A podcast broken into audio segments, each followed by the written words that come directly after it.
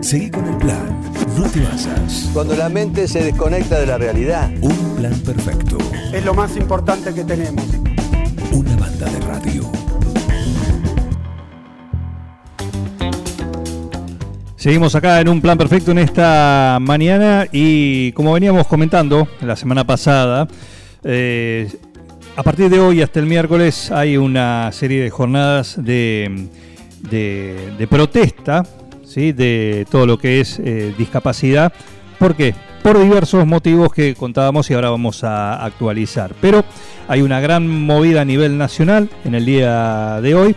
El epicentro va a ser Plaza de Mayo, donde va a haber un, se va a instalar, ya se está instalando una carpa blanca, en un ratito vamos a estar por ahí también, pero también es, como digo, es a nivel nacional y 9 de julio no es la excepción, así que nos vamos a la Plaza Belgrano, donde eh, ahí está, ¿sí? el centro de esta jornada de, protesta, bueno, está con, un, con una suerte de, de reunión ahí en la Plaza Belgrano y tenemos a Natalia Re. Eh, que es parte del equipo de, de Pasos, ahí eh, para contarnos cómo está la movida en la Plaza Belgrano. Nati, ¿cómo andás? Buen día. Hola Juan, ¿cómo estás? Muy bien, ¿vos? Bien, todo bien. Acá, por suerte, el día bastante nos acompañó, así que bien, concentrados acá en la esquina de Libertad y Mitre, uh -huh. con bastante gente, por suerte. Bien. Eh, yo creo que más allá de los resultados de esto, lo histórico es que eh, estemos todas las instituciones o casi todas las instituciones, los prestadores, personas que tienen que ver con el colectivo, eh, reunidas o eh, so, con una misma causa, ¿no? Creo que todas nos está pasando lo mismo. Exactamente. Eh, bueno, eh, ¿cómo está el, el, movimiento ahí? ¿Qué es lo que están haciendo? Eh, ¿Hasta cuándo van a estar ahí? Creemos que hasta cerca de mediodía eh, se están haciendo como actividades, eh, digamos, varias actividades a la vez. Eh, hay una cartelera en donde uno puede pasar, el que pasa por el centro, sale del banco. Hay una cartelera en donde puede dar su opinión o pegar lo que opina acerca del tema. los chicos están volanteando, uh -huh. entregando que para que todos sepan qué reclamamos en los semáforos, en los negocios.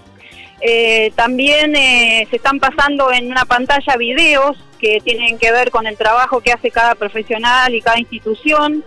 Eh, es bastante, por ahí no somos tantos, pero creo que hacemos bastante ruido y eso es lo, lo importante, porque en general es un colectivo que es de luchas silenciosas, ¿no? Eh, las familias y las personas que trabajan en discapacidad uh -huh. eh, sabemos que es así, ¿no? Por ahí bastante individuales, siempre recurriendo, eh, pidiendo ayuda todo el tiempo, o sea, queremos que esto se visibilice de una vez y nos dé la posibilidad de, de, que todos conozcan qué es lo que reclamamos en general, ¿no? Sí, y bueno, ya que está, eh, refresquemos la memoria, contémosle a la audiencia también justamente cuál es el menú de reclamos. Mira, básicamente tiene que ver con los derechos. Eh, todos tenemos implícitos derechos por el solo hecho de ser personas. Esto no escapa al colectivo de discapacidad. Eh, en general tiene que ver con el día a día, con lo que vive cada chico, cada persona con discapacidad y su familia a la hora de, eh, de cubrir sus necesidades básicas que tienen que ver con transporte para poder llegar a su terapia, tiene que ver con un nomenclador eh, actualizado para los profesionales que trabajan en el área, eh, con la posibilidad de cobrar eh, al día. No podemos estar cobrando eh, lo de junio en septiembre o lo de mayo en septiembre. Y como es un montón de cuestiones que tienen que ver, por ejemplo, con la provisión de medicamentos, de pañales, de, equipamiento como las sillas de ruedas, eh, ha pasado ca casos en donde hay una indicación de una silla de rueda específica y es tanto el tiempo que tenés que esperar para que te llegue que ya cuando llega al usuario no no hay ya no, no le sirve, ¿no? Uh -huh. Entonces, como es un montón de cosas y sobre todo eh, poner en evidencia un borrador de DNU que con la, las digamos las pautas que trae consigo no nos representa para nada, ¿no? Eh, o sea, decirle no a ese DNU que, que sería como vulnerar en, en, su totalidad los derechos de las personas con discapacidad, de los prestadores, de la familia, de las instituciones. Eh, así que bueno, es un poco eso. Ese- Eh, y, ha- y hacer el aguante a lo- a la al movimiento nacional que se acercaba, ¿no? Sí, eh, eso es como decíamos, ahí está el epicentro, pero hay movidas similares a la que se está realizando ahora el 9 de julio en distintas ciudades del país. Distintas ciudades, ¿Eh? sí, sí, sí, sí, sí. Sí, cada cual con su identidad, con lo que cada Por ciudad pensó para, para promover, digamos, esto.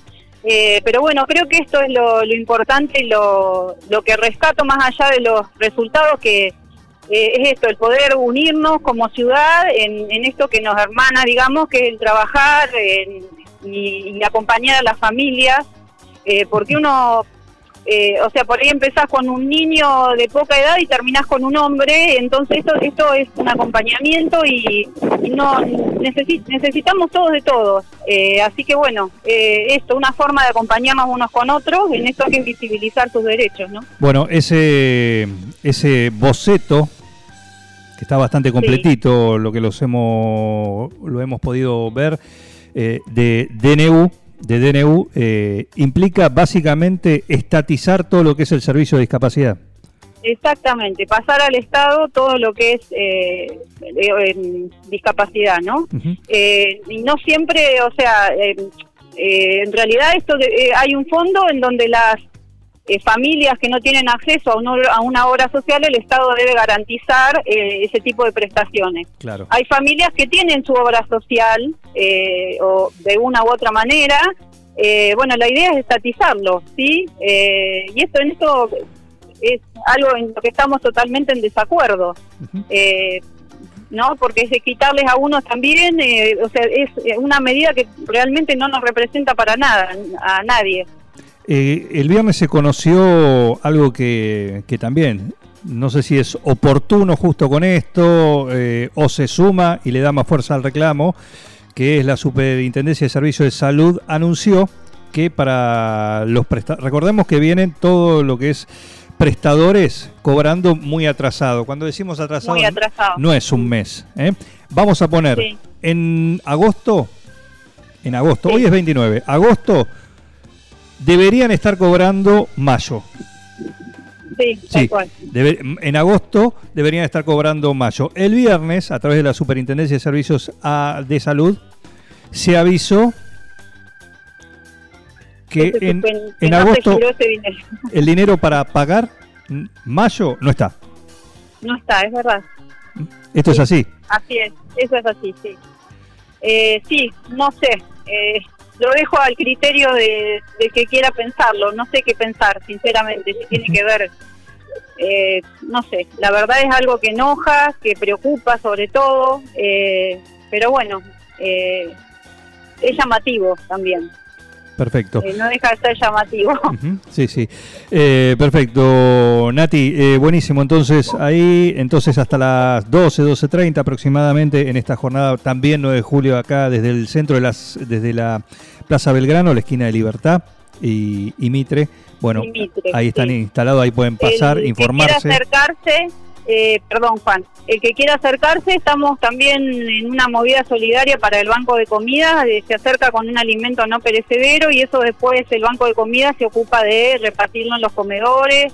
Eh, de hecho tenemos eh, chicos en pasos que concurren a comedores, así que es una forma también de colaborar. Perfecto. Eh, no solo interiorizarse, sino también colaborar con, con los comedores locales. Muy bien. Perfecto. Muy bien, Nati. Eh, muchísimas gracias. eh, Te Juan, mando un saludo. muchas gracias. Gracias por acompañarnos. Seguí con el plan. No te vayas. Para muchos es un gran divertimento. No, bad information. Mami, Bad information. ¿qué está pasando en el mundo hoy? Es impresionante, ¿no? Un equipo. Todos los temas. Es lo más importante que tenemos. Un plan perfecto. Es un escándalo. Una banda de radio. ¡Están locos ustedes!